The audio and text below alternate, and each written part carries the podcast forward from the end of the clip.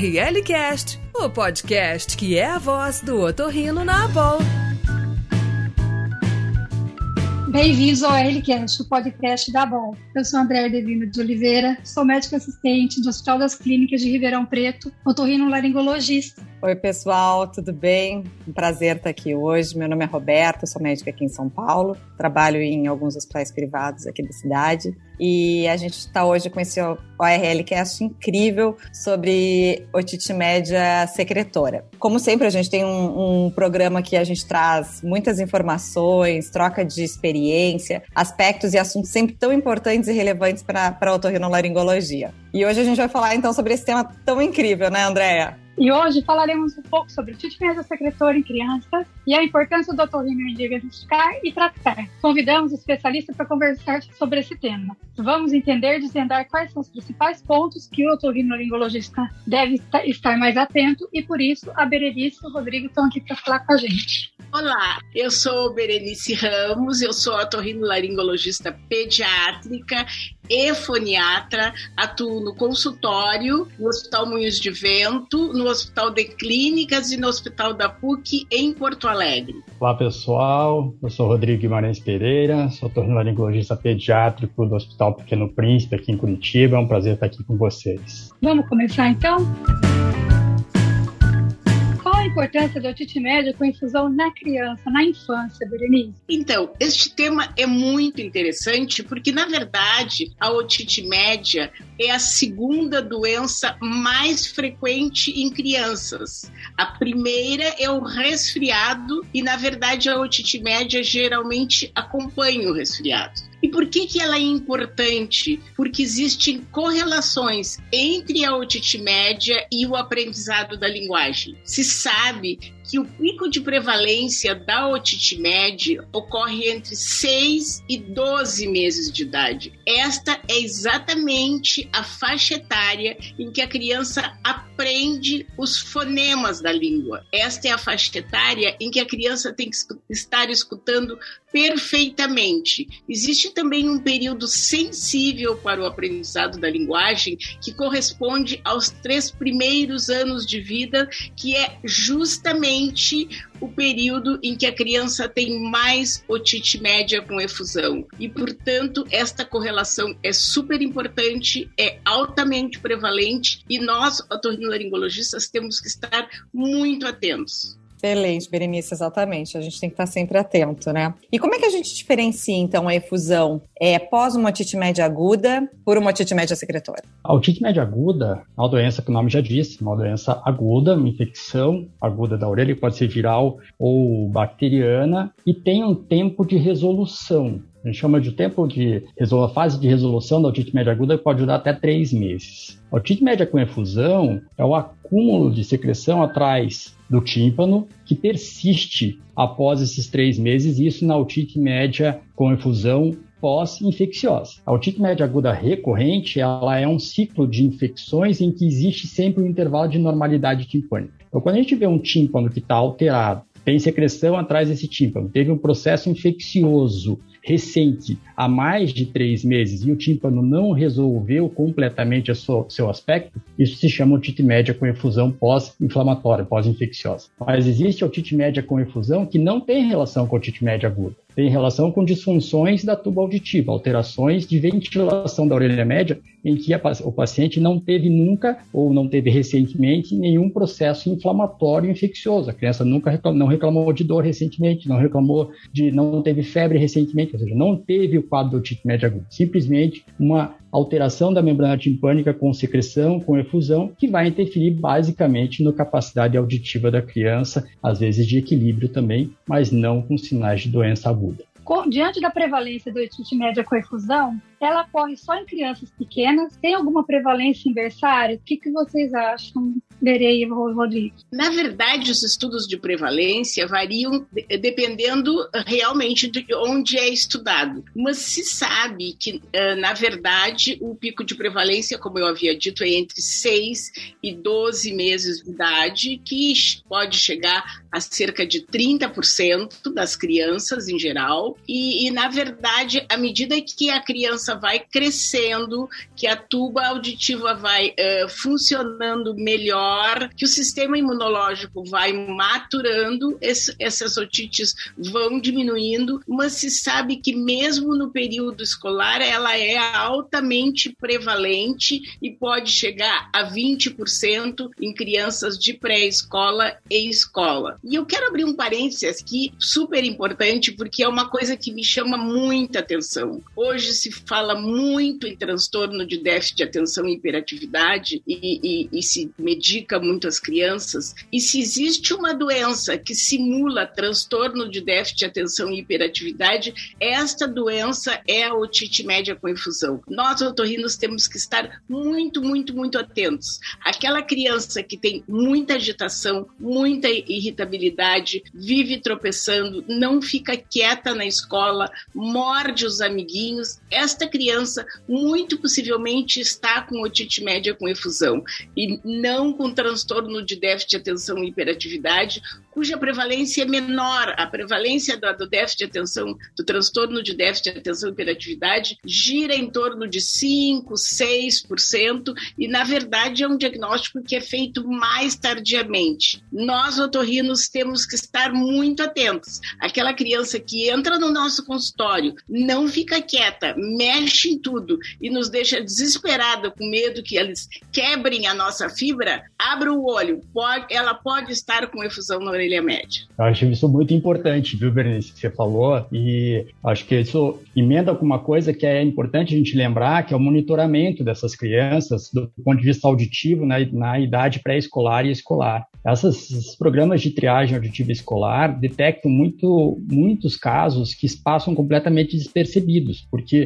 uh, é uma doença crônica, é uma doença que tem poucos sintomas. O sintoma da otite média com efusão, basicamente, é um sintoma auditivo da criança. Então, o que a gente tem que, que saber, e otorrinolaringologistas e pediatras têm que estar atentos no monitoramento do padrão do tímpano da criança, de como está o aspecto timpânico da criança e do monitoramento do padrão auditivo. Uma criança em idade pré-escolar tem que monitorar a audição dela para saber se ela está com alguma alteração, porque essas alterações, como eu falei, são silenciosas. E você já colocou muita coisa aí que é um sinal de alerta para a gente, né? Todo o comportamento da criança é um sinal de alerta extremamente importante e o comportamento que você não colocou, que eu acho que vale a pena a gente ressaltar para questionar os pais, os cuidadores no consultório, é o comportamento auditivo da criança em casa. Quanto a criança pede de repetições quando ela é indagada com algum questionamento, o quanto dessa criança está desatenta aos chamados dos pais e, fundamentalmente, o volume dos aparelhos eletrônicos que essa criança usa. O quanto ela aumenta o volume. Isso é muito comum no consultório. A criança aumenta o volume ou chega perto da televisão, uma criança de dois anos, três anos de idade, ela não vai falar para os pais que ela não está escutando. Ela vai para perto da TV ou ela aumenta o volume da TV. E isso a gente tem que ter como um fator a ser questionado sempre, porque às vezes você pergunta para os pais, escuta bem? Escuta. O pai acha que escuta bem que a criança chega perto da televisão é normal só porque ela gosta da Peppa Pig ou coisa parecida. Mas não é verdade. A criança não está escutando o que está sendo falado na televisão. Isso é importante a gente lembrar. É, realmente, é uma doença que precisa mesmo ser monitorada, né? E, e essa evolução é muito importante. E aí, como é que eu faço, então, esse diagnóstico? Como é que eu vejo que essa criança tem essa alteração? Além dessa parte clínica, então, da agitação,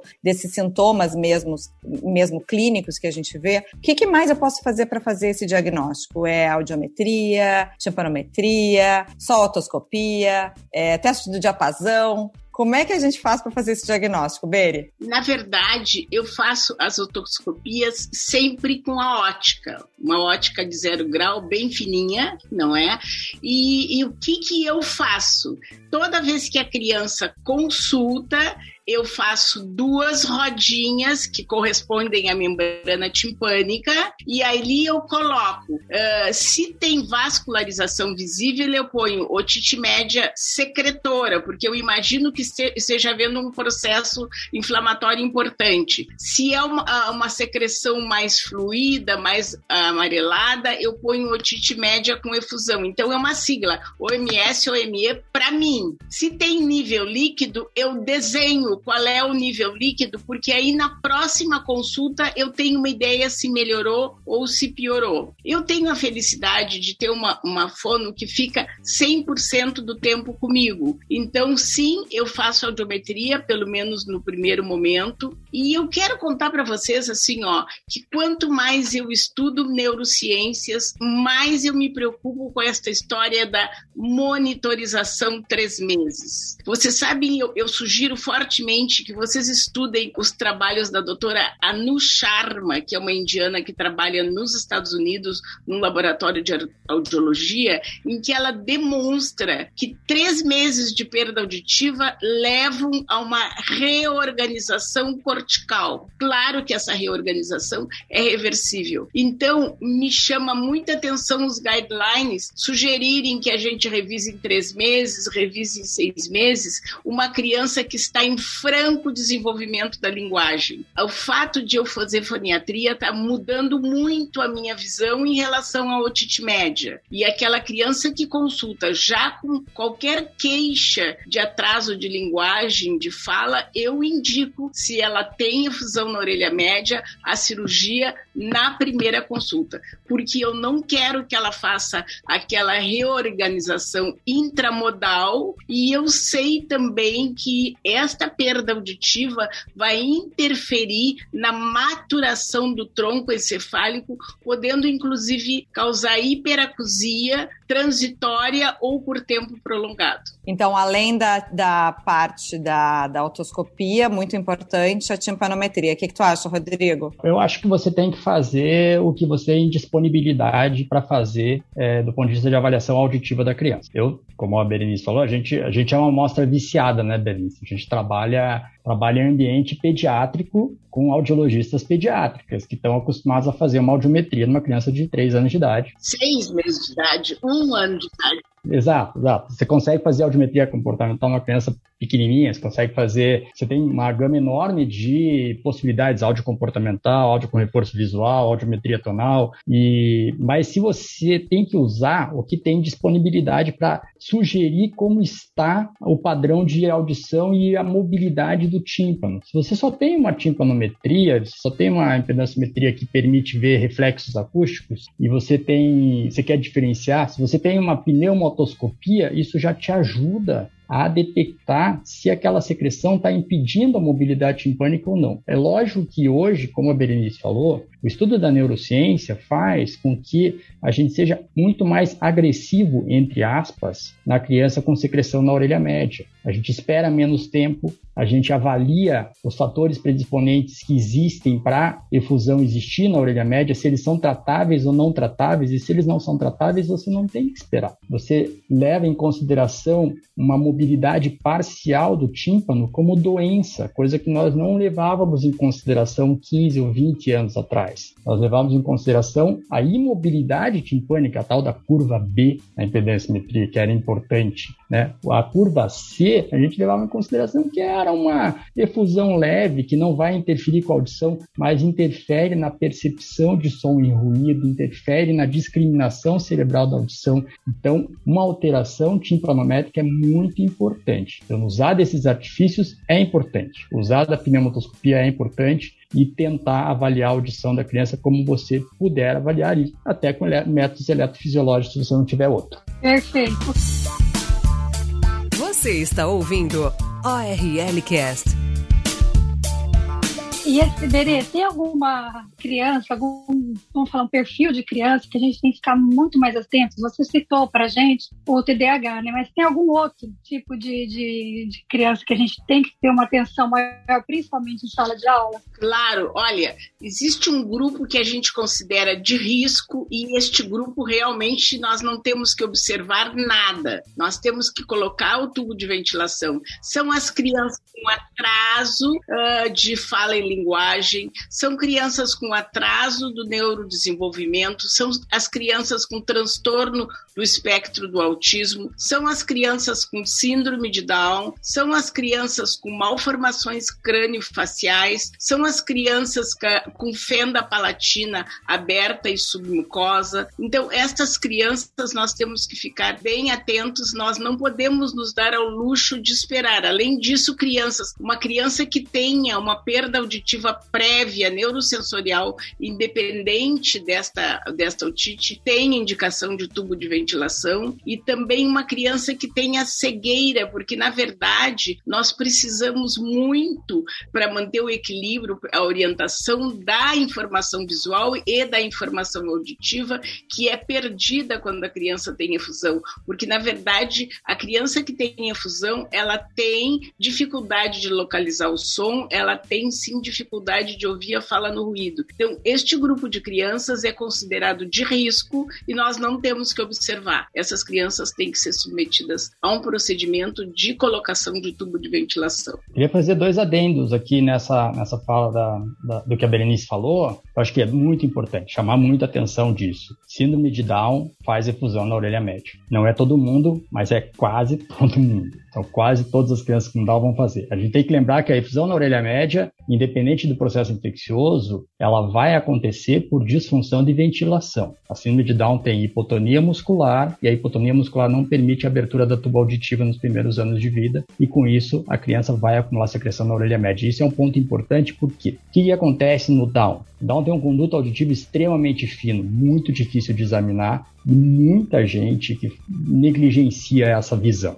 Negligencia a visão da orelha da criança, negligencia a visão do tímpano, porque não tira cera, porque não acumula, não, não consegue ver bem o tímpano e não segue os protocolos de, de triagem auditiva da criança com síndrome de Down. E o problema é que o Down vai atrasar a linguagem, vai ser o paciente que a Berenice falou, vai ser o paciente com atraso de desenvolvimento de linguagem independente da audição. Se a gente deixa a audição dele ruim, isso é extremamente importante. Além disso, eu queria falar também sobre a criança com fissura. A criança com fissura, em quase 50% dos casos, mesmo depois que ela fechou a fissura palatal, ela persiste com disfunção da tuba auditiva e pode levar isso até a pré-adolescência, quando o elevador do palato, que é um outro grupo muscular bem mais forte que o tensor do véu palatino, começa a ter força suficiente para abrir a tuba auditiva. Então, a criança com fissura palatal, ela não é monitorada pelo torrino só antes de fechar a fissura, ela é monitorada pelo torrino até o crescimento dela, mesmo depois que a fissura já está fechada, porque isso, a doença da orelha média é um grande fator na criança fissurada. E Rodrigo,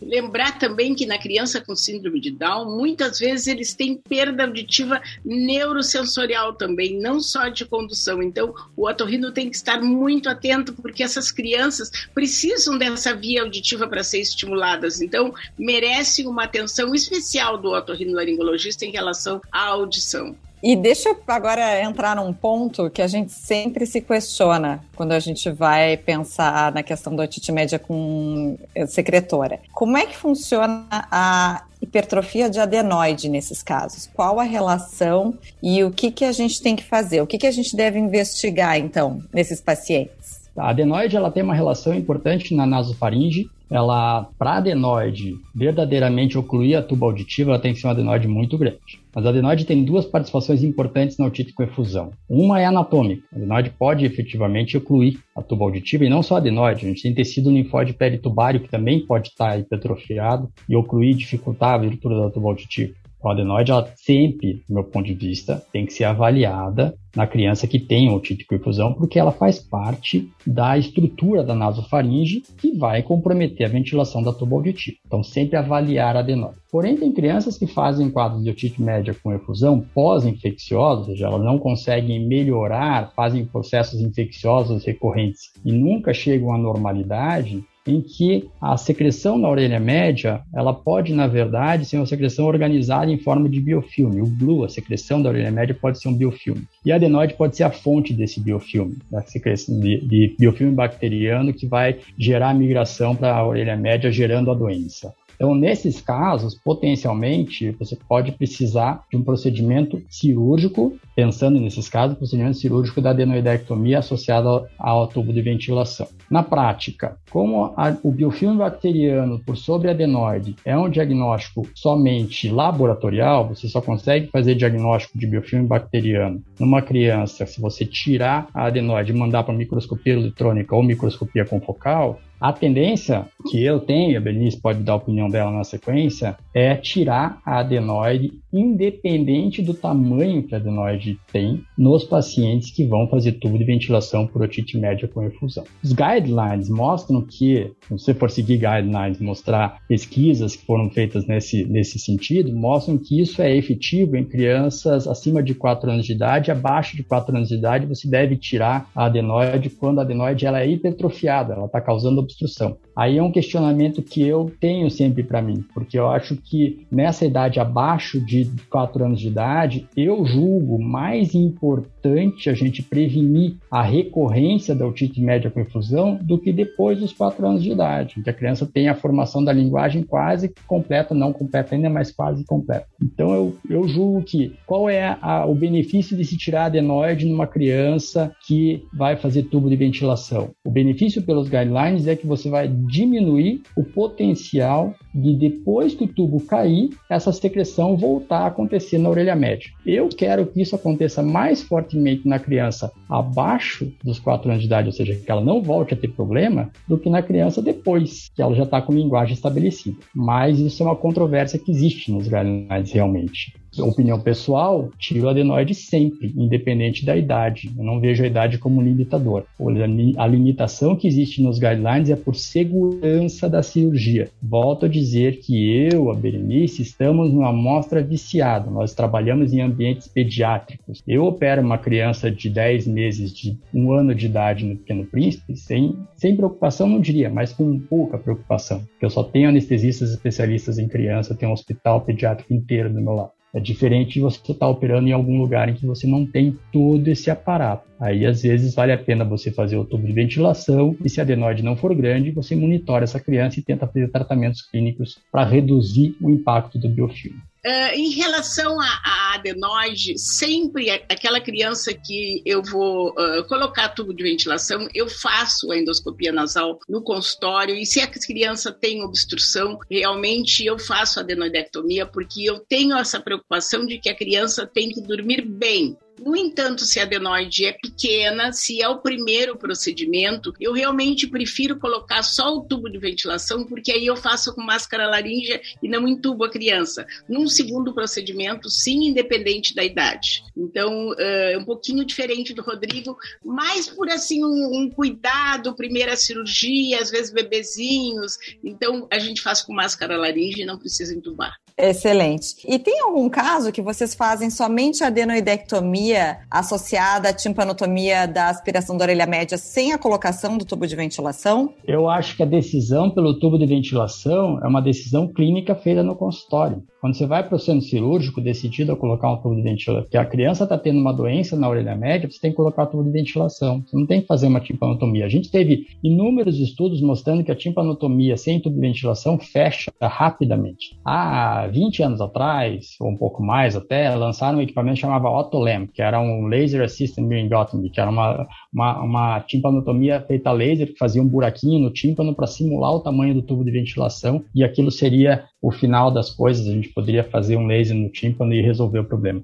O que foi visto é que em um mês estava tudo fechado de volta. Então, na verdade, colocar, tirar, você tem secreção na orelha média, você tirar adenoide fazer incisão no tímpano, você não está tratando a orelha média, porque você não está deixando tempo para ventilar a orelha média e reestruturar a mucosa da orelha média com a oxigenação. Você não tratou a doença inicialmente. Então, eu, não, na minha prática, não. Eu, eu também não. Na verdade, sempre eu coloco o tubo de ventilação, porque teoricamente, se o meu paciente está precisando dessa cirurgia, ele provavelmente tem uma metaplasia da mucosa da orelha média que só reverterá com uma ventilação prolongada e a gente sabe que apenas a miringotomia vai ocluir muito rapidamente e não haverá tempo suficiente para reverter essa metaplasia e transformar esse epitélio num epitélio respiratório. Então, não. E em relação ao, ao modelo de tubo que vocês usam, qual o melhor modelo e quando, quando indicado cada modelo?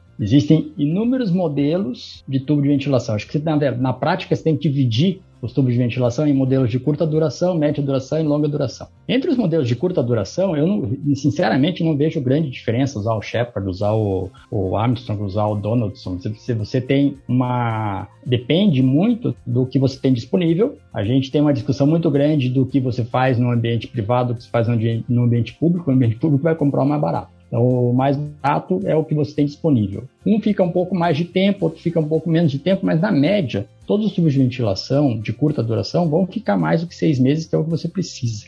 Certo? Raramente vai ficar menos que isso. Aí você tem o tubo de média duração, que daí você vai pensar lá num paparela, um tubo que tem uma duração um pouco maior, que pode ficar dois anos, dois anos e meio. E daí depende de qual é o paciente. Então, o paciente é um paciente crônico, que já colocou o tubo de ventilação mais de uma vez, você sabe que a cronicidade da doença dele vai se estender, por exemplo, uma criança fissurada que você está fazendo um procedimento e sabe que ela vai se estender, ela tem uma fissura ampla, difícil, tem uma hipernasalidade, uma mobilidade palatal difícil, essa criança vai se estender do, com doença prolongada. Os tubos de longa duração são usados em casos mais extremos, como o tubo em T, que é um tubo que fica quase que para sempre. E o tubo em T, daí é um tubo que você vai separar realmente para pacientes que têm uma disfunção tubária intratável. Por exemplo, uma fissura palatal, em que por mais que a criança cresça, por mais que a fonoterapia aconteça, ela não melhora o padrão de função da tuba auditiva. E daí você acaba tendo que, ao invés de ficar colocando tubo de ventilação todos os anos, você coloca um tubo de ventilação que vai durar muito tempo. Mas se você monitorar bem a criança, fizer uma terapia com fono, é muito raro você ter que usar esse esse ponto? Na verdade, aqui no Rio Grande do Sul nós temos uma fábrica que, na verdade, essa fábrica começou quando eu era residente, então isso tem 45 anos. E eles fabricam o Donaldson e o Paparella. E é o que nós dispomos em praticamente todos os hospitais. E, e de rotina eu uso o Donaldson e, e naquelas crianças com síndrome de Down, no segundo procedimento, eu uso o Paparella. Na verdade, uma das coisas que é interessante é que se coloque estes tubos, que a gente quer que permaneçam por mais tempo, no quadrante antero superior, porque teoricamente levaria mais tempo para ser eliminado. Então, isso é uma coisa que às vezes dá um pouquinho de trabalho, principalmente colocar uma paparela numa criança com conduto estreito, antero superior, mas uh, ajuda. E, e como o Rodrigo falou, colocar tubo de ventilação em criança com síndrome de Down é complicado. Muitas vezes a gente uh, coloca o tubo dentro do conduto e depois coloco o espéculo, porque o, eh, nem, o espéculo é tão fininho que eu não consigo fazer com que o tubo passe pelo, pelo espéculo. Mas a gente acaba, né? A prática vai levando à perfeição. porque é difícil. Síndrome de Down muitas vezes é difícil.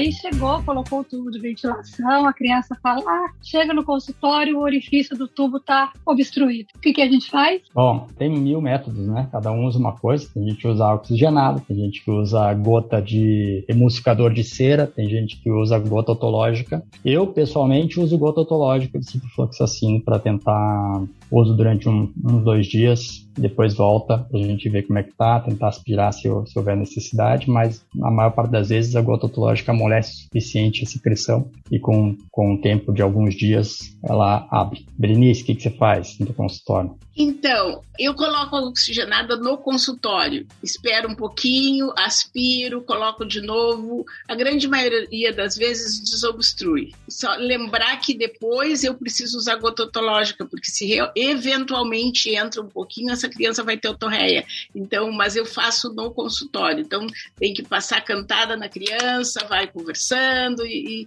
e eu, eu desobstruo no consultório. E se tem otorreia, o que que vocês fazem? É gota otológica? É antibiótico oral? Procurar se tem um granuloma, se está infectado? O que que vocês fazem no caso da otorreia? Zero de antibiótico oral. Eu sempre procuro usar gota oftalmológica, que o pH é menos ácido, então dói menos, não é?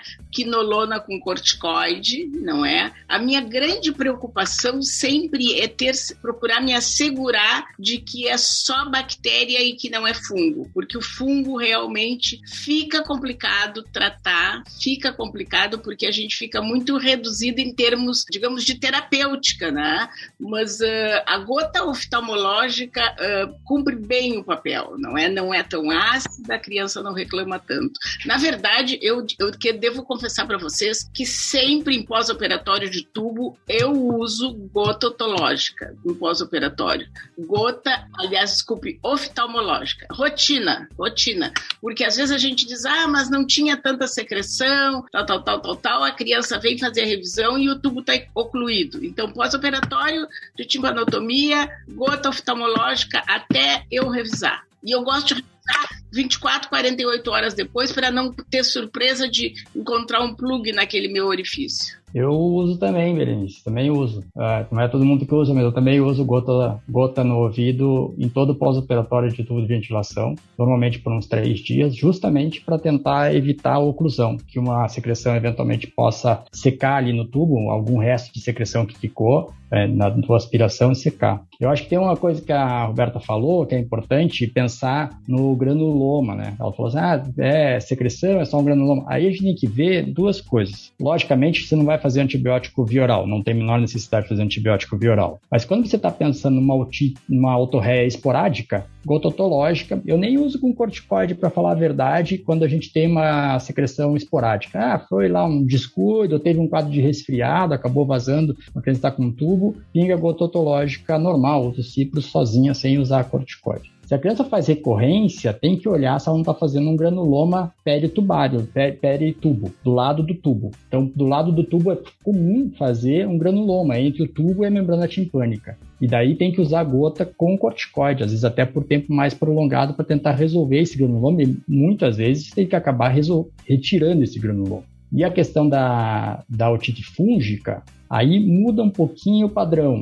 Pacientes que fazem otorreia recorrente, até o uso recorrente de tratamento de gota pode evoluir com otite fúngica. E a otite fúngica mais comum nesse, nessa situação é cândida. E a cândida ela faz uma secreção que parece otorreia bacteriana, uma secreção branca, leitosa, não é aquela secreção de otomicose que a gente aprende na residência, que é uma IFA, que é o aspergillus que faz, é completamente diferente. E essa secreção de cândida, realmente a gente fica atado com relação à gota, porque pingar antifúngico na orelha dói absurdamente, então não tem muito como se fazer isso em criança. Eu tenho a tendência a usar a medicação via oral ou nistatina ou fluconazol via oral para resolver esses casos. E a pergunta do granuloma, vocês tiram, vocês cauterizam, vocês fazem em centro cirúrgico, como é que vocês fazem? Colocam com um estiletezinho com anestésico em cima do granuloma e depois cauterizo com ácido tricloracético, é um estiletezinho bem fininho, mas bem fininho mesmo. Funciona e depois fico pingando gota,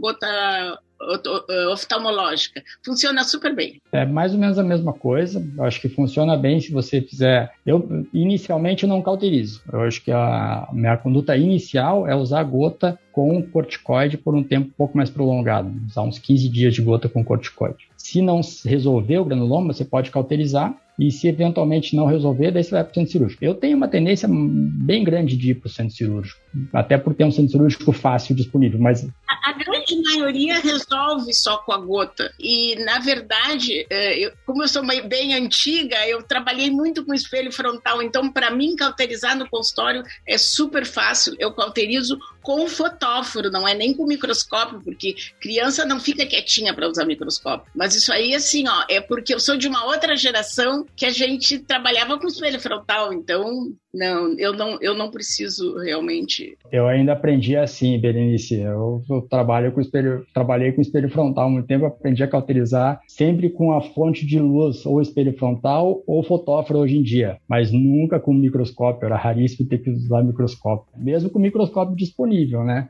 É. Mas raro, raro a gente usar. Rodrigo, é, falou de da da efusão, né, da, da, da, secreção com cândida, da infecção por com cândida, que às vezes confunde e tal. O que você acha de fazer aspiração curativa e usar pomada, que provavelmente pelo menos o paciente vai menos, refere menos dor. Você tem experiência nisso ou você não usou? Já usei, mas isso é uma discussão que a gente já teve com os infectologistas bastante aqui, aqui no hospital. E já usei, mas é muito comum a criança que coloniza cândida ela ter é, colonização por cândida no corpo todo. Então é, é, é, mais fácil, rotineiramente, você resolver quando você faz tratamento sistêmico para cândida do que você fazer tratamento local. Mas é uma possibilidade. Você pode lavar, aí você vai ter que fazer limpezas recorrentes dessa orelha, tem que tirar a secreção o tempo todo, porque ela ocupa toda todo o conduto. Então você acaba tendo que limpar recorrentemente e não dá para você pegar e limpar hoje, mandar uma semana de pomada em casa, ela volta cheia de pomada e atrás da pomada vai estar cheio de secreção. Você tem que fazer ela vir no teu consultório todo dia, limpar todo dia e curativo com pomada todo dia. Você vai ter que fazer isso. Não é um, não é um tratamento que você consegue mandar para casa. É, e sobre o mergulho, vocês autorizam, orientam proteger o ouvido durante o banho, durante o mergulho, uso de tampão, uso de algodão, manda moldar, fazer um molde específico para aquela criança? Qual a conduta de vocês?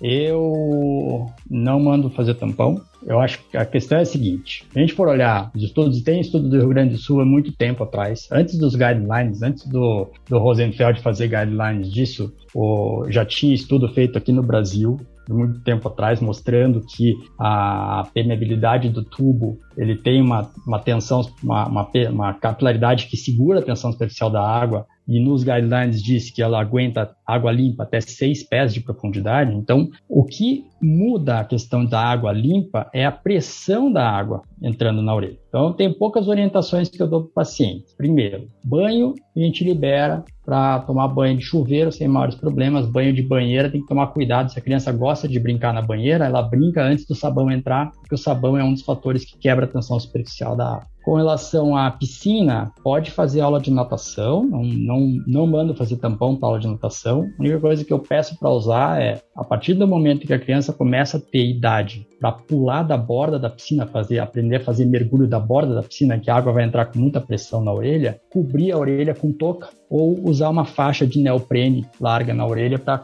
tampar. Não vai impedir de entrar água, isso os pais têm que saber, vai molhar a orelha. Não tem problema molhar a orelha, tem problema a pressão. E o mar é um problema. O mar realmente é um problema porque a salinidade do mar quebra a tensão superficial da água e a gente mora no Brasil, né? A gente tem muito mar contaminado por aqui. Então, frequentemente a criança que vai para praia molha no mar, ela pode voltar com otorreia. Então, no mar eu dou uma recomendação um pouco mais restritiva. Eu prefiro que não molhe no mar enquanto está com o tubo de ventilação na orelha. Pode fazer um tampão? Pode, mas os tampões raramente ocluem completamente Excelente. Gente, que aula! Andréia, estou impressionada. Muito bom, né? A gente ter esses, esses nossos mestres aqui com a gente. E aí o negócio parece que vai melhorando, porque agora a gente vai falar um pouquinho de uma, de uma questão realmente da, da, da repercussão dessa otite média confusão nessas crianças. Agora que a gente vem com telas, com afastamento escolar, com época de pandemia de Covid, que a gente tem um monte de outras coisas juntos, ainda tem a alteração do processamento auditivo central e da fala de linguagem para essas crianças com otite média com efusão. Doutora Berenice, o que, que a senhora tem para nos falar sobre isso? Muito! toda vez que eu estou escutando mal, ocorre uma hiperexcitabilidade no meu tronco encefálico, alterando a maturação das vias auditivas. Então, a otite por si só já altera o desenvolvimento do sistema auditivo. E associado a isso, eu tenho um ruído de fundo permanente, tipo televisão ligada muito alta, também eu tenho esta hiperexcitabilidade de tronco encefálico, levando a uma alteração da maturação do tronco encefálico. Inclusive, já tem estudos mostrando que tem uh, alterações de uh, neuroquímicas no folículo inferior decorrente de perda auditiva leve e excesso de ruído. Então, isto realmente acontece. É claro que essas alterações de processamento auditivo elas costumam ser reversíveis, mas há crianças que não, que não curam. E, e, realmente, o que, que a gente sabe? Nós temos uma tonotopia uh, na cóclea em relação aos sons que nós ouvimos e que são transmitidos até o córtex auditivo primário, mas para isso eu tenho que ouvir perfeitamente. Sempre que eu ouço mal, essa tonotopia fica degradada e eu vou fazer um mapa cortical alterado. E isto, esta alteração cortical ocorre em três meses. Claro que ela pode ser reversível, mas nós temos que ficar atentos. Como é que eu faço para melhorar o processamento das crianças? Na verdade, todos os estudos sobre processamento auditivo eliminam os músicos os estudos porque eles têm um processamento auditivo muito melhor do que os não músicos. Então, se vocês querem melhorar o processamento auditivo de uma criança, educação musical formal, o que, que significa isso? Mais do que cinco anos. Por quê? Porque eu vou melhorar o meu detalhamento acústico a nível do córtex auditivo. Então, treinamento musical é extremamente bom. Outra coisa, conversar muito com a criança sem ruído de fundo. Eu preciso fazer um mapa lexical no meu cérebro. Quanto mais palavras eu tenho no meu cérebro e quanto mais cedo, mais inteligente eu vou ser. Então, quanto mais os pais conversarem com as crianças, mais inteligente elas vão ser conversa no silêncio. Como é que eu aumento mais ainda este vocabulário? Através da leitura.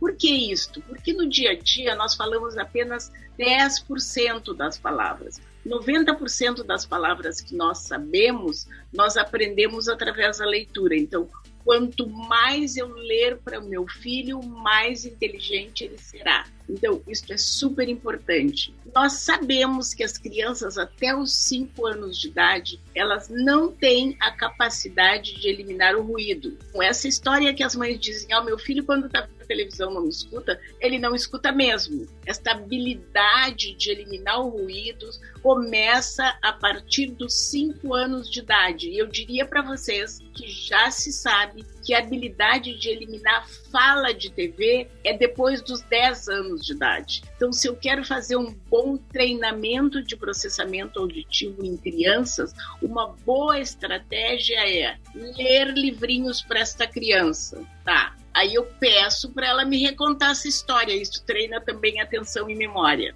Depois que eu vejo que a criança está bem hábil com isso, eu ponho uma musiquinha, música instrumental baixinha e leio a história. Então ela vai treinar a ouvir com ruído é um treinamento que pode ser feito a partir dos 5 anos de idade. Antes disso, a criança não consegue eliminar aquela musiquinha. Na medida em que a criança está hábil para entender a leitura da mãe com a música instrumental, eu posso então começar a colocar uma música cantada isto é treinamento, isto funciona. Se vocês quiserem que as crianças de vocês sejam muito inteligentes, leiam, leiam muito e mantenham o silêncio no ambiente. Eu preciso de um bom sinal de fala para poder ter um bom mapa cerebral. Esta é a minha mensagem.